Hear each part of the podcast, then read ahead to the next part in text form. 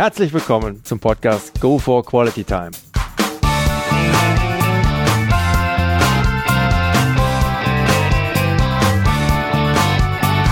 Hier werden wöchentlich spannende Persönlichkeiten interviewt, um mit deren Erlebnissen und Erfahrungen zu mehr Lebensqualität in ihrem Alltag beizutragen.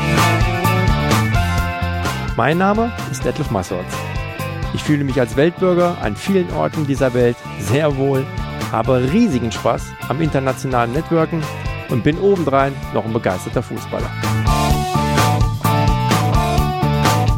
Freue mich sehr, Heute als Gast Professor Dr. Stefan Kausen begrüßen zu dürfen mit dem Titel der Folge 05 All in One. Politologe, Sportjournalist, Südafrika-Experte und Hochschuldozent. Hallo Stefan. Ja, hallo Detlef. Hi. Stefan, lass uns einfach direkt mal in dein Kurzprofil zu deiner Person springen. Name? Stefan Kausen. Alter? Mitte 40. Familienstand? Sowas von ledig. Na, hört, hört. Ansage an die hohle Weiblichkeit. Kinder? Nein, keine eigenen. Immer mal wieder welche übernommen, mit viel Spaß, aber keine eigenen. Berufsabschluss, Ausbildung. Hat geendet mit der Promotion in Politologie. Mhm. Davor natürlich Abitur, Magister gemacht. Damals Politik, Wissenschaft, Geschichte und internationale Zusammenarbeit. Mhm. Aus, normalerweise kommt an der Stelle ausgeübter Beruf. Bei dir sind es immer nur mal mehrere. Also ausgeübte Berufe heute?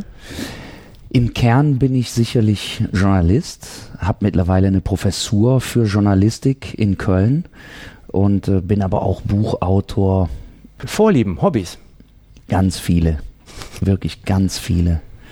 So die Highlights. Also Interessanter, ja, Fußball auf jeden Fall ja. steht im Zentrum und das Schöne ist, ich habe meine Hobbys zum Beruf machen können. Ja, das kann ich wirklich voller Glück sagen.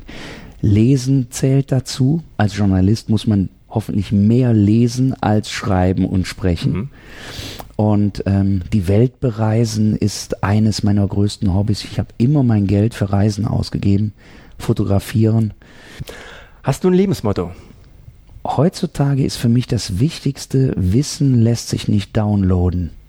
Mhm. Wissen im Sinne von echtes Begreifen und Durchdringen und die junge Generation meint, man könnte Copy-Paste machen und hätte dann die entscheidenden Sachen auf dem Schirm. Ist aber nicht so. Schönes Motto. Gibt es ein absolutes No-No bei dir, also etwas, was gar nicht geht? Mm, ich bin leider im Leben äh, vielen Egoisten begegnet und ich hoffe, ein Altruist zu sein. Egoismus ist für mich äh, schwer zu ertragen. Helf mir kurz, Altruist? Ähm, wenn Egoist bedeutet, sich nur um sich selbst zu drehen. Also Immer, dann ist das das Gegenteil. Kannst du bitte noch kurz deinen beruflichen Werdegang wiedergeben oder mhm. zumindest die Highlights? Ich glaube, das Entscheidende war, dass ich äh, schon als Kind in der Badewanne bei meinem Opa wusste, ich werde mal Fußballkommentator. Okay, ja? okay, cool.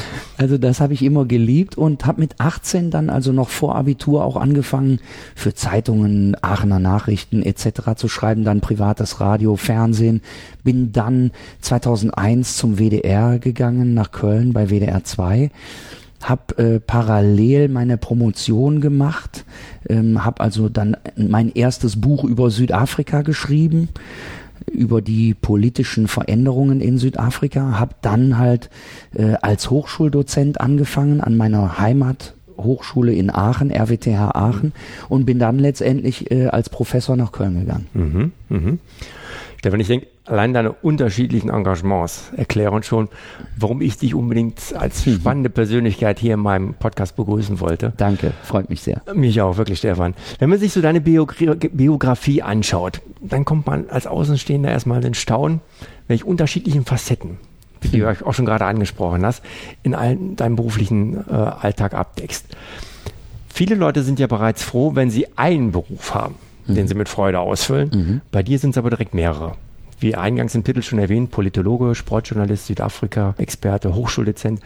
Und da ist dann deine Reiselust ähm, deine Tätigkeit als Buchautor oder dein Engagement als Moderator auf diversen Veranstaltungen, wie beispielsweise vor 50.000 Leuten beim Public Viewing in Hamburg bei einer Fußball-Europameisterschaft, noch gar nicht enthalten. Ja, das war das Türkei-Spiel damals, Halbfinale Deutschland-Türkei. Hammer, 50.000, also irre. Ich hatte danach noch das Glück, sorry, dass ich da einen draufpacke, ja. vor 300.000 in Berlin die nee. Fanmeile zu moderieren, zwischen Siegessäule und Brandenburger Tor. Beim grandiosen Sieg der Deutschen in Südafrika gegen England. Bei diesem Nein. Tor Manuel Neuer als Lampert vor der Pause den Ball unter die Latte knallt. Jeder sieht, der ist drin. Dieses Spiel habe ich damals als Moderator auf der Fanmeile in Berlin gemacht, vor 300.000 Leuten, bevor ich dann am nächsten Tag selber zur WM nach Südafrika geflogen bin. Knaller, ich wusste gar nicht, dass du in Berlin auf der Fanmeile warst und die hast. Ja, war schon ein herausragendes Erlebnis, muss ich sagen. Wie hat sich das, also wenn man das so resümiert, diese mhm. verschiedenen Facetten, die du einfach an den Tag legst, ja. wie hat sich das bei dir aufgebaut? War es immer schon dein Streben, auf mehreren Hochzeiten gleichzeitig zu tanzen? Oder wie hat sich das bei dir entwickelt? Das trifft es eigentlich ziemlich gut, obwohl äh, das mit den Hochzeiten war nie mein Streben. also wie eingangs gesagt, ich bin solo und habe es auch nie bereut. Ja. ja. also zumindest nicht verheiratet zu sein. Mhm. Und das berufliche war für mich schon äh, zu Abiturzeiten klar. Ich studiere Politik, Geschichte und das Internationale, um eine möglichst große Allgemeinbildung zu bekommen. Das war immer mein Antrieb fürs Studium. Und ich wusste gleichzeitig, ich werde als Journalist arbeiten. Und habe dann da eben die Sportarten, die ich vielleicht besonders gut kenne und auch kann, Fußball und Tennis ins Zentrum gerückt, bin dann aber auch Eishockey und Leichtathletik-Reporter geworden. Und äh, habe dann Radio, Fernsehen und Schreiben und alles kombiniert. Und tatsächlich habe ich das alles sehr bewusst gemacht. Das ist also, ich will nicht sagen nach einem Masterplan abgelaufen, aber auch kein Zufall, dass ich die verschiedenen beruflichen Wege beschreite, obwohl ich muss sagen, ich komme aus einer Familie, wo nie einer Abitur hatte, mhm. ja, sehr kleine bürgerliche Verhältnisse und für mich ist das schon äh, ein gelebter Traum, in diese Lebenssituationen zu kommen, mit diesen, nennen wir es mal, akademischen Abschlüssen, aber viel mehr noch mit den gemachten Lebenserfahrungen in diesen beruflichen Feldern. Also sag ich mal, so, ein, so einen richtigen Masterplan hat es da nicht gegeben, Nein. aber du warst immer sehr flexibel und sehr offen einfach und hast das offen. einfach dann einfach die Gelegenheiten auch beim Schopfe gepackt, ja, einfach so sobald deine Tür aufging, die genau. deinem Naturell entsprach. So ist es. Also Offenheit war, glaube ich, immer im Kern da. Freiheitsstreben und Offenheit. Mhm. Und dann habe ich immer gedacht, wenn dir einer eine Chance anbietet und die Türe öffnet, dann musst du da durchgehen, selbstbewusst, und dann stehst du in einem anderen Raum. Und wenn du in einem anderen Raum stehst, dann musst du es beweisen, dann musst du es können. Und vielleicht kommt ein drittes Lebensmotto, Qualität setzt sich immer durch. Daran glaube ich. Und ich hoffe, es klingt nicht zu arrogant, ich glaube, es so ein bisschen bewiesen zu haben, weil ja, eine Professur, da hätte ich nie von geträumt. Nie. Überhaupt mal einen Doktor zu haben oder Champions League Fußball zu kommentieren, ja. Stefan, Frage an den Profi. Du hast, wie gesagt, viele Facetten, aber den Journalisten-Profi. Ja. Ähm, zu einem Thema, mit dem wir tagtäglich konfrontiert werden und das unseren Alltag vielleicht mehr beeinflusst, als dass wir das wahrhaben wollten. Wie gesagt, den Journalismus. Mhm. Wie hat sich der Journalismus beziehungsweise die Berichterstattung in den letzten 20 Jahren aus deiner Sicht geändert und wie gehst du damit um, beziehungsweise welche Schlüsse ziehst du daraus für dich? Mhm.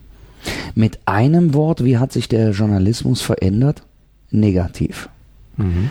Ähm, ich weiß gar nicht, ob ich heute noch Journalist werden wollte, wenn ich noch mal 20 wäre was ich leider meinen Studenten so nicht sagen kann und sollte, weil die sind ja zum Glück hoch motiviert, aber vielleicht hören sie es auch und wissen, was ihr alter Prof meint. Wenn ich jetzt sage, der Journalismus ist RTLisiert worden, das heißt Niveauverlust im öffentlich-rechtlichen.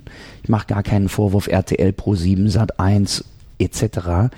Da weiß man ja, was man kriegt. Und der entscheidende Icebreaker zum Niveauverlust waren die 90er Jahre, unter Helmut Kohl oder schon in den 80ern, als er quasi die Türe zu den Privaten geöffnet hat. Unsere Medienwelt ist amerikanisiert worden. Das hätte man nicht auf, aufhalten können. So meine ich das nicht, aber mhm. man kann das, glaube ich, historisch benennen. In dem Moment, wo neben ARD, ZDF und den dritten Programmen die private Konkurrenz auf den Plan kam, zählte die Quote und nicht mehr die Qualität. Mhm. Man könnte auch sagen, ich liebe Content statt Quote. Aber heutzutage entscheidet die Quote und nicht Content oder Qualität. Mhm. Und das macht mich regelrecht betroffen, macht mich nachdenklich. Und das Schlimme ist, äh, man kann zwar an kleinen Rädchen mitdrehen, aber der Mainstream tickt anders. Leider auch in den etablierten Sendern. Das gilt auch für meinen Sender WDR 2. Äh, ich habe zum Beispiel letzten Samstags morgens eine Moderation gehört, die drehte sich quasi eine Stunde darum, dass Pep Guardiolas Hose gerissen war im Champions League Spiel gegen Porto und da wollte die Moderatorin von den Zuhörern ihre Erlebnisse haben rund um zerrissene Hosen und die Moderatorin erzählte, meine Lieblingsjeans geht immer weiter kaputt am Knie, weil ich die immer mit dem dicken C immer weiter einreiße. Das kann echt nicht wahr sein. Das kann echt nicht wahr sein und das reißt ein im öffentlich-rechtlichen. Hauptsache Tralafitti, Hauptsache Entertainment und Bespaßung. Das meine ich mit hm. RTLisierung. Und das werfe ich den öffentlich-rechtlichen vor. Und dann kommt ein zweiter Aspekt, Digitalisierung bedeutet im Kern Beschleunigung, Überbeschleunigung. Früher, die Frage war, wie hat sich der Journalismus verändert? Mhm. Früher wurde reflektiert, bevor man etwas rausgehauen hat. Heute schreibt irgendeiner was, postet einer was, und dann laufen alle wie die Lemminge im Mainstream hinterher, ohne auch nur das geringste journalistische Zwei-Quellen-Prinzip anzusetzen. Im heutigen digitalisierten Agenturjournalismus, einer haut irgendwas raus und alle anderen folgen dem blind. Und das ist eine Katastrophe. Hm. Und ein dritter Punkt, heute meint jeder im Journalismus mitarbeiten zu können. Ich habe das eben mal angedeutet mit Hörermails und äh, über WhatsApp kann man an Sendungen teilnehmen und und und. Ein Vergleich. Wenn du einen Klempner kommen lässt, lässt du den doch die Rohre bearbeiten. Oder sagst du, hey, ich mach mal mit und wunderst dich nachher, dass dir die Bude unter Wasser steht. Oder du holst einen Elektriker, dann lässt du doch den Profi das machen und sagst nicht, ach, hier lege ich auch mal den Schlitz, fülle ich mal mit Kabeln und wunderst dich nachher über einen Kurzschluss. Heute meint jeder mitmachen zu können und ich behaupte, Journalismus, wenn er ernst genommen wird, ist ein Handwerk was man zur Meisterschaft bringen kann. Und da kann ich nicht jeden mitmachen lassen. Was würdest du empfehlen oder dir auch persönlich wünschen, wie Leser bzw. Zuschauer mit dem heutigen Journalismus umgehen sollten? Du hast hm. ja schon gerade mhm. eben beschrieben, ähm, wie er gehandhabt wird. Was würdest du seitens der Zuhörerschaft wünschen, um da mitunter vielleicht auch korrigierend darauf Einfluss nehmen zu können? Ein sehr guter Aspekt. Ich glaube, für den Journalismus gilt das, was in unserem, ist ja nun mal kapitalistisches System, zum Glück mit Freiheit der Optionen. Jeder hat die Freiheit, sich für oder gegen etwas zu entscheiden. Mhm. Gibt es also eine Marktmacht des Verbrauchers. Und wenn der Verbraucher sagt, ich wähle bewusst Qualität, dann wird auf Strecke das minder qualitative Produkt nicht mehr so nachgefragt und dann halt seine Daseinsberechtigung verlieren. Das heißt, ich würde zum Beispiel jedem wünschen, auch wenn das total anspruchsvoll ist, die Zeit zu lesen. Ja, kommt einmal in der Woche donnerstags raus und der Name sagt schon, die haben sich Zeit genommen für guten Journalismus und man muss sich selber die Zeit nehmen, um diesen Journalismus zu genießen, reflektieren und daraus für sich Schlüsse zu ziehen. Das Gegenteil sind die ganzen Online-Angebote, selbst von der Zeit, vom Spiegel und, und, und. Die machen da quasi so ein äh, Name-Dropping oder die, die wollen auf diesem Claim mitspielen der angeblichen Seriosität von der Zeit oder Spiegel oder auch Süddeutsche Zeitung und, und, und, und, und. Bis hin zu Bild.de. Ja. Aber da geht's immer nur um Tempo und nicht um Qualität. Und deshalb würde ich sagen, einmal in der Woche die Zeit genießen und sich die Zeit nehmen. Das wäre ein Riesenfortschritt und dasselbe könnte man fürs Fernsehen sagen mal lieber ARD Alpha anschalten oder Dreisat anstelle von Tralafitti. Gibt es in diesem Zusammenhang einen Ratschlag, den du an deine Studenten richtest? Ich habe sehr viel schon gesagt. Mhm. Nutzt Qualitätsmedien und erkennt dadurch erstmal den Unterschied zu den Dingen, die vom Mainstream konsumiert werden. Weil nicht umsonst die Bildzeitung Millionen Auflagen, während die Qualitätsprodukte ein paar hunderttausend haben. Es gibt also einen Unterschied beim Konsumenten und auch beim Produzenten. Und dazu kommt dann noch, ähm, dass ich eben am Anfang gesagt habe, Wissen lässt sich nicht downloaden, sondern man muss die Dinge durchdringen, begreifen, tiefgründig und das erwarte ich von meinen Studenten. Und das Schönste ist, ich kriege so jedes Jahr 30 neue Studenten, mhm. Pi mal Daumen. Und in jedem Jahrgang findest du ein paar herausragende junge Leute, die dir glauben, dich als gelebtes Vorbild ernst nehmen und wo du am Ende merkst, hey, dafür hat sich das Ganze gelohnt. Das ist Motivation, Antrieb genug an der Stelle, ja. Entschuldigung. An der Stelle habe ich Gänsehaut und Tränen in den Augen, weil das macht mich stolz. Ich glaube, das darf es auch, Stefan. Super. Das ist so. Respekt. Also ja, ich finde es sehr beachtlich und vielen Dank auch für deine offenen Worte an dieser Stelle. Gerne. Ähm, Stefan, wenn wir uns das rückblickend oder wenn wir rückblickend auf deine Historie schauen, mhm. was war bisher deine größte berufliche Herausforderung und wie hast du sie gemeistert? Man könnte jetzt äh, annehmen, das sind die großen Spiele, Bayern oder Dortmund, Revierderby, Dortmund, Schalke, Champions League, große Spiele.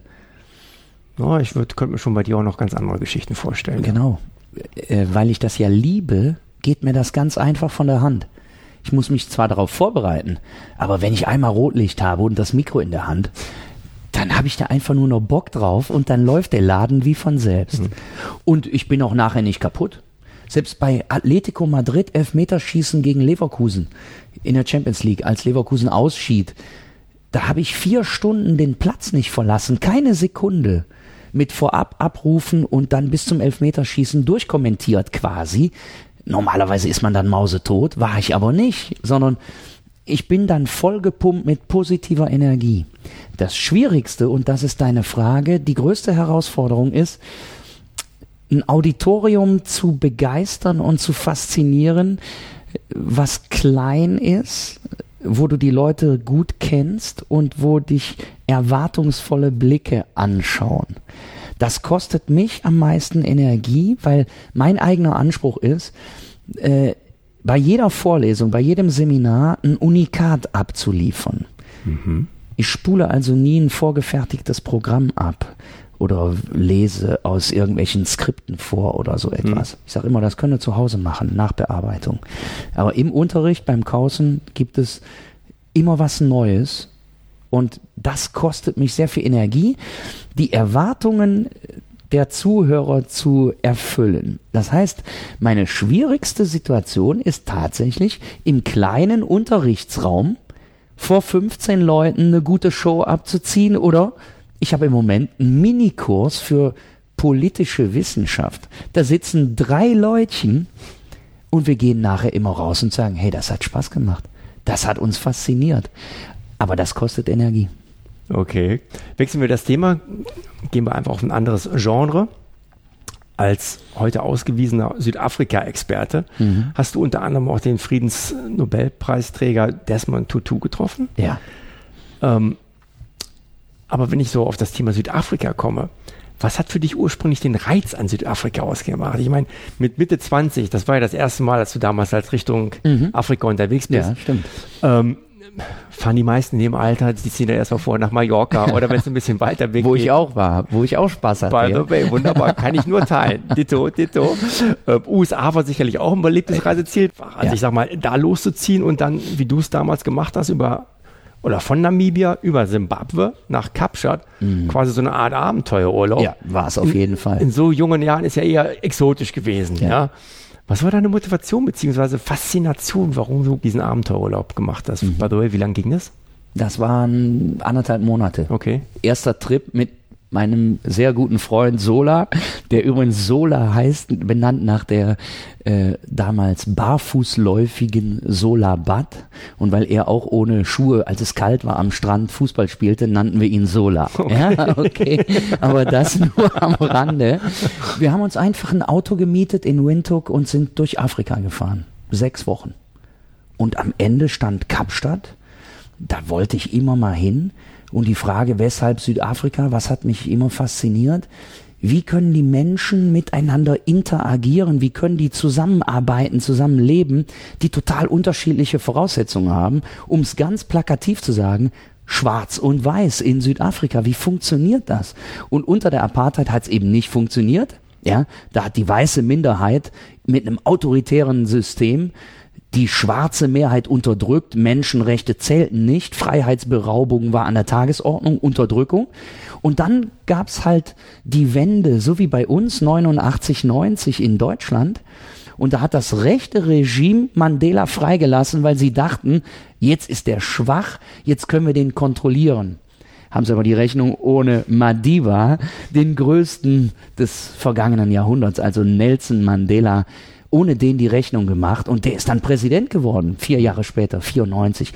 Und da habe ich gedacht, das Land kickt dich so richtig. Wie kann jetzt dieser Mandela Präsident werden und den Laden ans Laufen bringen? Dann wurde Südafrika Rugby-Weltmeister 95, gewann den Fußball äh, so den kontinentalen Wettbewerb, wie bei uns die Europameisterschaft, also den Afrika Cup 96 und ich habe gesehen, da feiern Schwarz und Weiß in derselben Nationalmannschaft zusammen. Und dieser Mandela geht mit dem Trikot der Nationalmannschaft auf den Platz und übergibt den Siegerpokal. Da wusste ich, da musst du hin. Und dann habe ich darüber meine Magisterarbeit gemacht und viele Veröffentlichungen im Nachhinein. Ja, und du hast angesprochen mit Desmond Tutu dann in Kapstadt ein eins zu eins Interview zu führen, so wie wir jetzt hier sitzen. Wahnsinn. Das war Wahnsinn. Wir haben eine Stunde zusammengesessen und uns dann später nochmal in Berlin wieder getroffen, als ich ihn für einen Tag begleitete. Er kriegte die Freiheitsmedaille der Universität in Berlin und ich hatte die Ehre, eine internationale Pressekonferenz zu leiten in der südafrikanischen Botschaft, ihn nochmals zu interviewen öffentlich und ihn zu begleiten. Und also diese Momente sind für mich unbezahlbar und ich hoffe, man merkt es. Ich habe mein letztes Buch, was ich geschrieben habe, hieß 20 Jahre Freiheit. Mandelas Südafrika, Vision oder Wirklichkeit. Mhm. Äh, aber Desmond Tutu war mit Sicherheit das Highlight meines Lebens, einem solchen Menschen so nahe kommen zu dürfen. Vielleicht haben wir da jetzt schon oder habe ich das schon vorgegriffen, weil als nächsten Punkt auf der Tagesordnung stünde der Live Story. Mhm. Ich kann mir, oder sicher kann ich mir vieles vorstellen, aber wenn es auf Live Story kommt, du hast schon einige Sachen von dir gegeben. Ähm, gibt es doch noch eine, eine Lebensgeschichte, wo du sagst, das war ein besonderes Ereignis? Vielleicht auch mit einem besonderen Menschen, welches dich geprägt hat. Nicht nur mhm. für, den Men für den Moment, sondern auch für deinen weiteren Lebensweg, mhm. wo du was mitgenommen hast. Mhm. Vielleicht in dem Moment nicht ganz, ganz bewusst, aber es ist nachher immer bewusster geworden. Du beschreibst es genau richtig. Und du hast eben schon mal USA angesprochen und meine Reiserei. Ich habe schon mal gesagt, dass ich aus einem total kleinen, biederen Umfeld komme. Kleinbürgerlich, par excellence, mhm. ganz typisch deutscher Hintergrund. Und da war eher das Beengende die Normalität. Und meine erste große Reise machte ich mit 15 in die USA nach Philadelphia. Wieder dem Fußball sei Dank. Wir hatten im Jahr zuvor eine amerikanische Mannschaft zu Gast bei uns in meinem Heimatclub SV Eilendorf, mhm. Stadtteil von Aachen. Und dann wurden wir eingeladen zum Gegenbesuch. Und dieser Gegenbesuch hat mein Leben verändert, weil ich da einen Menschen kennengelernt habe, Bob Walbert, mittlerweile fast 80 Jahre alt, okay. der mir damals den Horizont geöffnet hat, ohne dass ich es merkte. Aber für mich war diese Begegnung mit diesem Amerikaner der Türöffner zur Freiheit. Und da gibt's tatsächlich ein Symbol, das könnte stärker nicht sein, obwohl ich gebe zu, dass ich da jahrelang nicht mehr dran gedacht habe. Aber deine Frage bringt mich dahin. Wir sind dann mit einem Segelflieger geflogen. Und äh, dieses, diese neue Perspektive, die Welt aus anderen Blickwinkeln mit diesem Adlerauge zu sehen, diese Weite und dieses seichte Rauschen, kein Motorgeräusch, sondern man ist in den Lüften frei. Das hat mich nie mehr losgelassen und wahrscheinlich bin ich deshalb zu einem Reiseweltmeister geworden. Wie gesagt, ich habe meine ganze Kohle im Leben immer für Reisen ausgegeben und wenn ich das so sagen darf, deshalb bin ich hier. Wegen dieser Parallele in unserem Leben. Wir sind viel gereist und ich merke, du hast dieses Feuer in dir, nicht nur die Welt kennenzulernen, sondern auch Leute aus aller Welt zusammenzubringen. Dieses Networking. Und das habe ich ja. bis heute auch. Ja, das sind einfach wirklich Geschenke. So empfinde ich es. Es ist eine tiefe Dankbarkeit auch, weil es Super. für mich nicht selbstverständlich Nein. ist. Nein. Und man muss vor allem bereit sein, Stefan, zu geben. Zu geben, bevor man dann auch erwarten darf, dass man etwas nehmen kann. Das ist sehr betont, leise und doch laut und groß gesagt. Du hast absolut recht. Man muss immer bereit sein, zuerst einmal zu geben, bevor man sich die Frage stellt, wie kann ich davon profitieren? Und ich habe eben schon mal meine größte Kritik am Journalismus benannt, hm. neben der Digitalisierung und Beschleunigung, nämlich RTLisierung. Und meine größte Kritik am Leben insgesamt der normalen Menschen da draußen, des Mainstreams, ist BWLisierung. Das ist meine Kernerkenntnis über Jahre geworden, dass die Menschen nämlich ganz anders sind. Die fragen sich immer zuerst, was bringt mir das?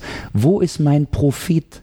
Egal ob ökonomisch, meistens ist das nämlich auch noch monetär gedacht, oder profitiere ich nicht mehr davon, wenn ich das so und so mache? Und so habe ich nie gedacht. Und offensichtlich du auch nicht.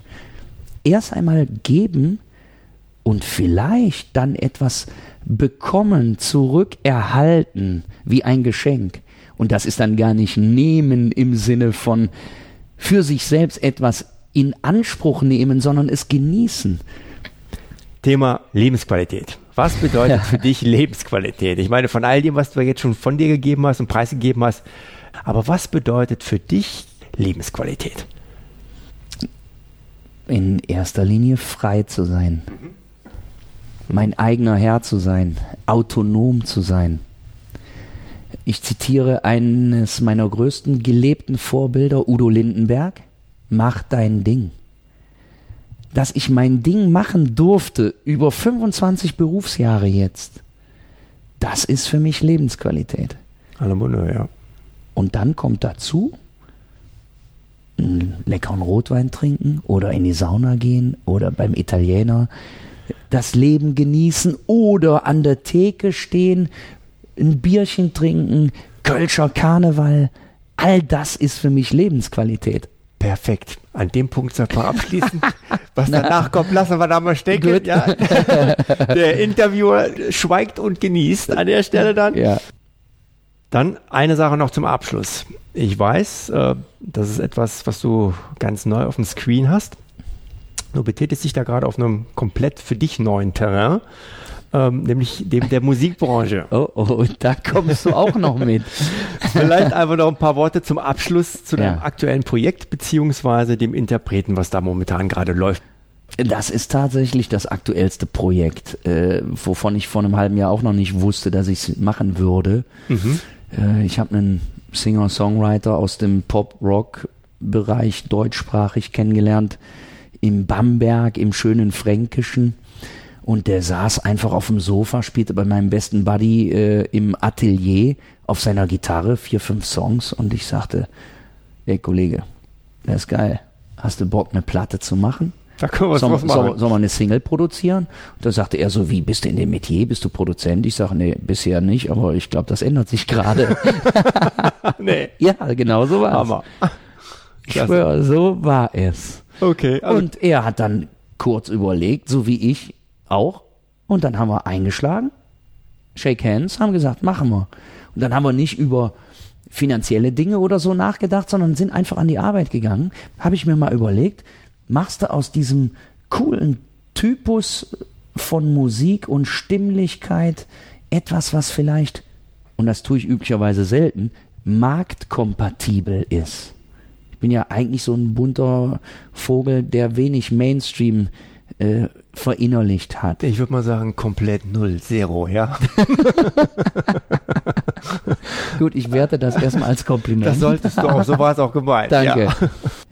Mein neuer Kumpel Sascha Renier mit So dem heißt er. Song, ja, Sascha, Okay. Sascha Renier, ähm, mit dem Song Leinen los, macht nicht nur seiner Generation von Mit-20ern Spaß, sondern offensichtlich auch mir als Mit-40er, Mhm. auch älteren Leuten. Ja, ich habe quasi meine erste Single produziert, auch finanziert, muss ich sagen. Mhm. Ich habe mich zum ersten Mal, oh, jetzt wird's revolutionär, gegen einen Urlaub entschieden Nein. und habe die paar tausend Euro in das Projekt investiert. Alle Bonheur. Ja, jetzt wird spannend. Mal gucken, was dabei rauskommt. Aber dann macht Bruno Labbadia die erste Pressekonferenz in Hamburg und wählt das Motto Leinen los. Da wusste ich, es passt. Die Nummer wird funktionieren. Das hat er wirklich so gesagt. ja, hat er gewählt. Ja, wenn so sich das nicht als Aufhänger nutzen lässt, aber Genau. spitze. Ja. Ich drücke euch die Daumen. Ich werde Danke, auf jeden danke. Fall aus allernächster Nähe, werde ich mal anschauen. Die CD ist überall erhältlich, oder? Ja, ja, ja. Und ich kann hiermit versprechen, dieses Single ist nicht das einzige musikalische Produkt, sondern ich mache das einfach weiter. Weil Wunderbar. ich habe da Bock drauf. Na, klasse. Womit wir beim Stichwort wären. Also nochmal, toi, toi, toi. Steff, du hast mir mal gesagt, du sagst, jetzt auch gerade, wunderbarer Übergang, ja, ich mache das ganz sicher weiter. Du hast mir mal gesagt, ich mache nur das, was mir Spaß macht. Ja? Also ich finde, das hast du mit Sicherheit heute, aber sowas von eindrucksvoll hier bestätigt nochmal. Vielen herzlichen Dank für das Interview, deine Zeit, insbesondere vor dem Hintergrund deines momentan knallvollen Terminkalenders. Äh, hat wirklich super viel Spaß gemacht. Vielen Danke, Dank dafür. Dito. Ich danke dir. Klasse. Liebe Zuhörer, sollten Sie weitergehendes Interesse an der Person Stefan Kausen haben, einfach mal einen Blick in seine Webseite werfen unter www.stefan, Stefan mit ph, minus Kausen, Kausen mit Doppel S.com. Den Link finden Sie aber auch in meinen Shownotes, ebenso wie die Angaben zu seinen Büchern und der Name der CD seines neuen Musikprojektes. Es lohnt sich. In dem Sinne, sollte Ihnen der heutige Podcast gefallen haben, dann würde ich mich sehr freuen, wenn Sie ihn kurz in iTunes bewerten könnten. Ihre Bewertung hilft, meinen Podcast sichtbarer zu machen und mehr Leute werden so auf ihn aufmerksam. Ich würde mich sehr freuen, Sie auch nächste Woche wieder begrüßen zu dürfen. Bis dahin eine entspannte Quality Time.